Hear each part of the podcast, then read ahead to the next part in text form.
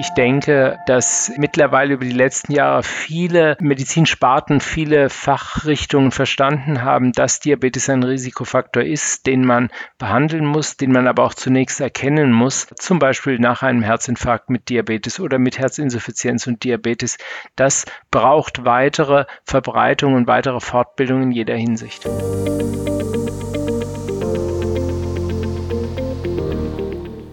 O-Ton Diabetologie Extra, eine Sonderfolge des Podcasts für Diabetesexpertinnen. Hier wird alles besprochen, was mit Diabetes zu tun hat.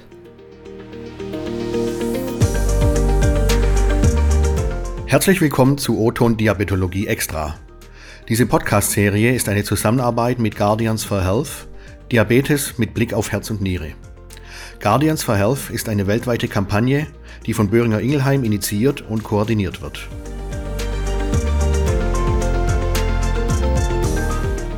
Sie hörten die Stimme von Günter Nuber, Chefredakteur der Diabetes-Zeitung und Redaktionsleiter Deutschland der Matrix Group. Mein Name ist Jochen Schlabing, ich bin im gleichen Verlag Medizinredakteur. Unser heutiges Thema in der vierten Folge dieser Podcast-Serie ist die Kardiologie. Dazu befassen wir uns mit ebenso wichtigen wie lebensbedrohlichen Folgeerkrankungen des Diabetes mellitus, nämlich der Herzinsuffizienz und Herzinfarkten. Danke, Jochen. Wir haben heute einen sehr bekannten Kardiologen an unserer Seite, Herrn Professor Dr. Nikolaus Marx. Er ist seit 2009 Direktor der Medizinischen Klinik 1 für Kardiologie, Angiologie und internistische Intensivmedizin im Universitätsklinikum in Aachen. Er ist Facharzt für Innere Medizin, Kardiologie mit der Zusatzqualifikation Interventionelle Kardiologie und Herzinsuffizienz. Herzlich willkommen, Herr Professor Marx. Wo treffen wir Sie heute an und wie geht es Ihnen? Ich sitze in meinem Büro und vielen Dank, dass Sie mich eingeladen haben. Auch von meiner Seite vielen Dank, Herr Professor Marx, dass Sie sich heute die Zeit nehmen. Sie haben als Kardiologe schon oft in den Programmkommissionen für die Jahrestagung der Deutschen Diabetesgesellschaft mitgearbeitet. Mit welchen Inhalten aus kardiologischer Sicht waren Sie dort gefragt? Also vor allem zunächst mit Inhalten zum kardiovaskulären Risiko bei Patienten mit Diabetes, denn wir wissen, dass Patienten mit Diabetes ein erhöhtes Risiko haben für Herzinfarkte, für Herzinsuffizienz und Schlaganfälle und zum Zweiten natürlich für Strategien, um das Risiko dieser Patienten zu reduzieren. Das ist einer der Schwerpunkte gewesen, die wir immer wieder adressiert haben. Im Rahmen der Kampagne Guardians for Health sind Sie als Vertreter der Kardiologie im Nationalen Steering Committee. Was hat Sie an der Kampagne gereizt? Warum engagieren Sie sich?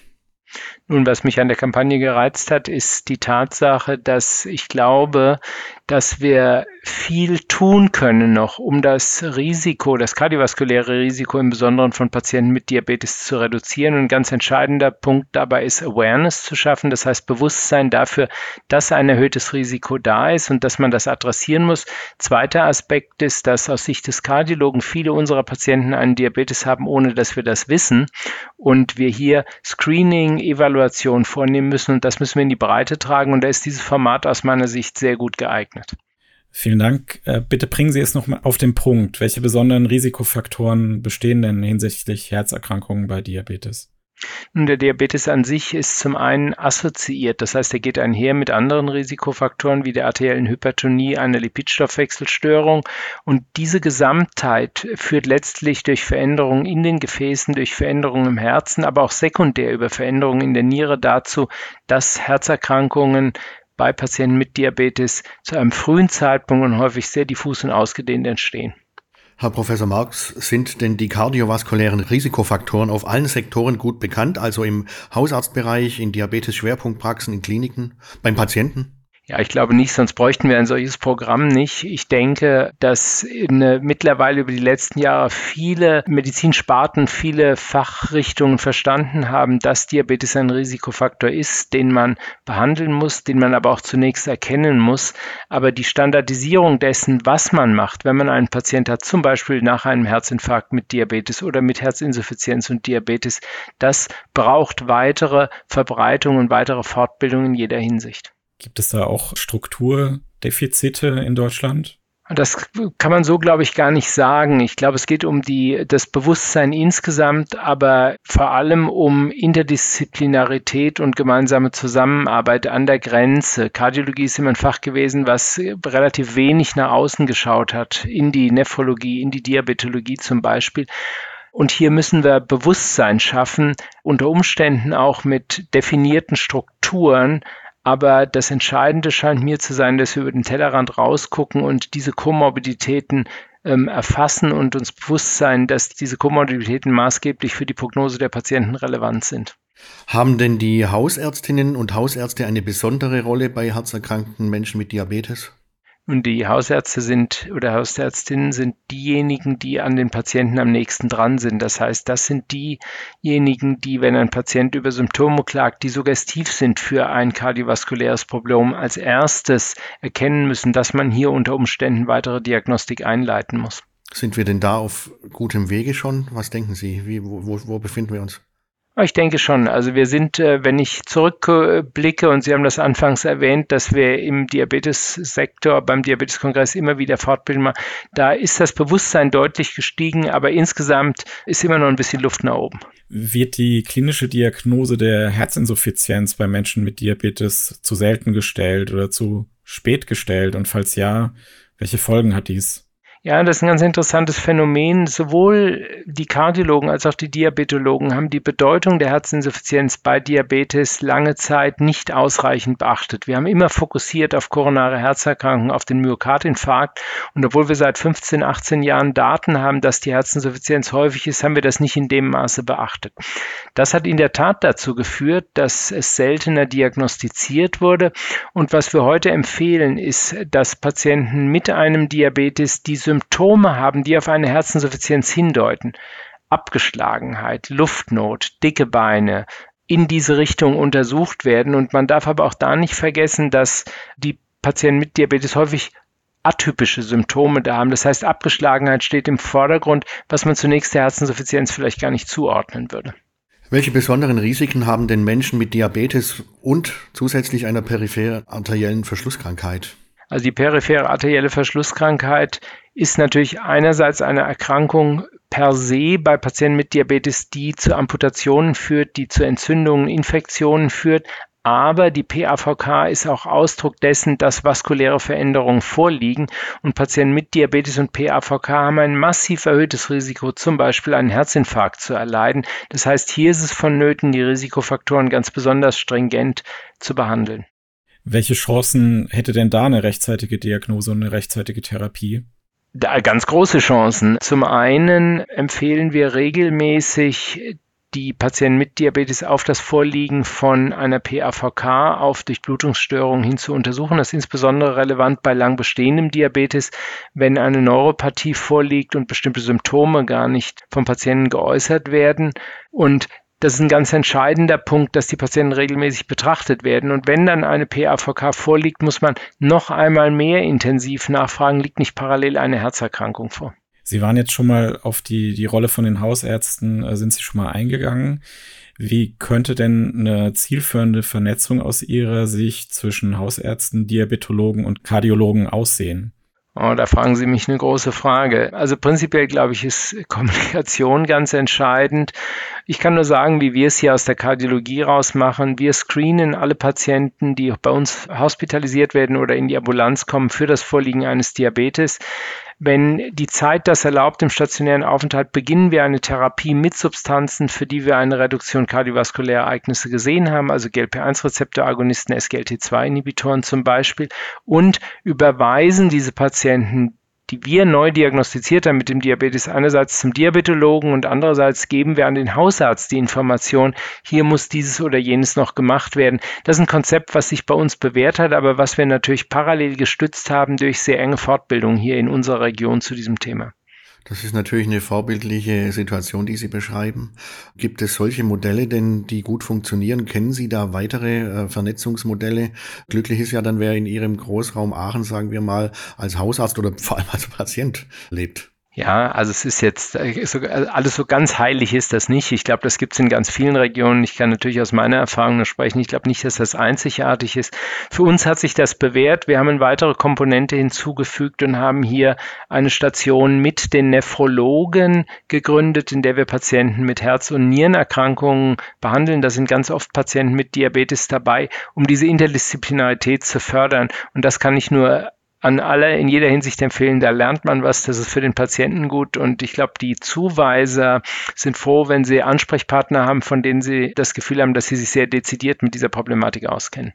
Sie waren eben schon auf zwei Substanzklassen aus den Antidiabetika eingegangen. Es gibt ja da nicht nur Daten zur kardiovaskulären Sicherheit, bisher war man ja damit zufrieden, sondern tatsächlich auch positive Effekte auf kardiovaskuläre Endpunkte, die nachgewiesen wurden. Wie beurteilen Sie denn diese Daten?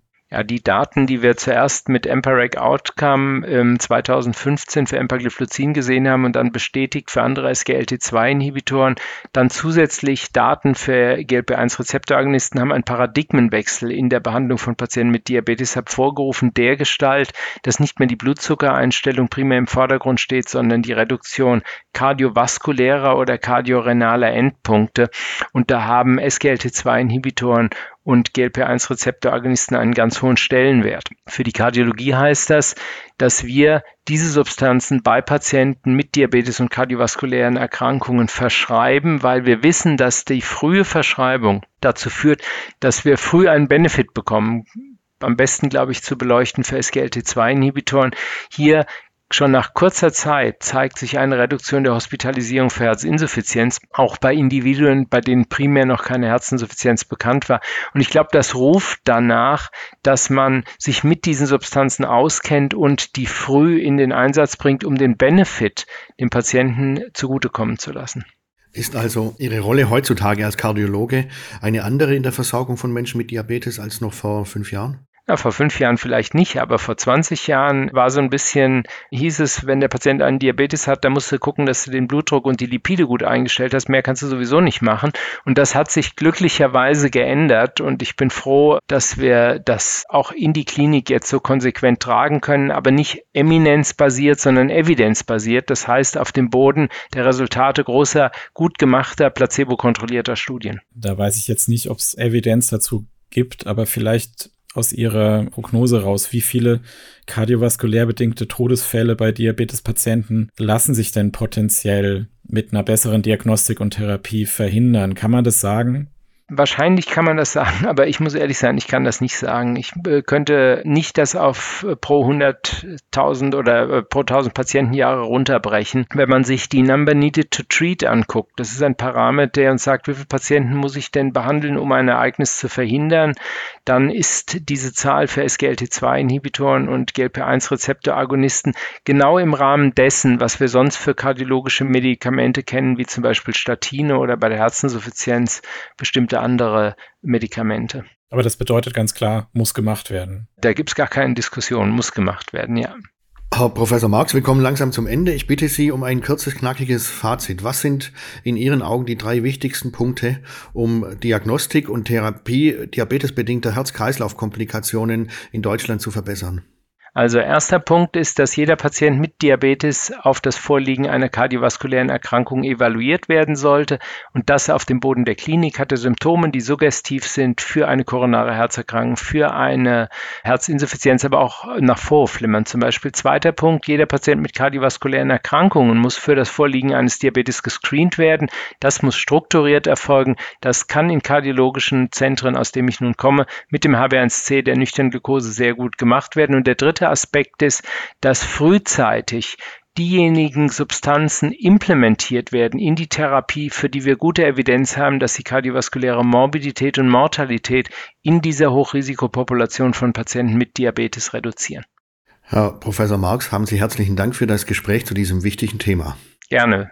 Auch von meiner Seite vielen herzlichen Dank. Und zwar ist sehr wichtig, die kardiologische Sicht hier noch einzubauen. Und Sie haben einen vollen Terminkalender. Wir sind jetzt durchgeritten durch unsere Fragen. Sie haben kurz geantwortet, aber ich denke, es war trotzdem sehr interessant. Also vielen herzlichen Dank. Vielen Dank Ihnen. Das war O-Ton Diabetologie extra. In der nächsten Folge haben wir den Diabetologen Dr. Jens Kröger zu Gast. Diese Podcast-Serie ist eine Zusammenarbeit mit Guardians for Health Diabetes mit Blick auf Herz und Niere. Guardians for Health ist eine weltweite Kampagne, die von Böhringer Ingelheim mit Unterstützung von verschiedenen Partnern aus dem Bereich der Gesundheitsversorgung rund um das Thema Diabetes initiiert und koordiniert wird. Das war Oton Diabetologie Extra, eine Sonderfolge des Podcasts für Diabetes-ExpertInnen. Dieser Podcast richtet sich an Diabetes-Teams sowie Medizinstudierende und Interessierte. Dies ist ein Produkt der Matrix Group. We Care for Media Solutions.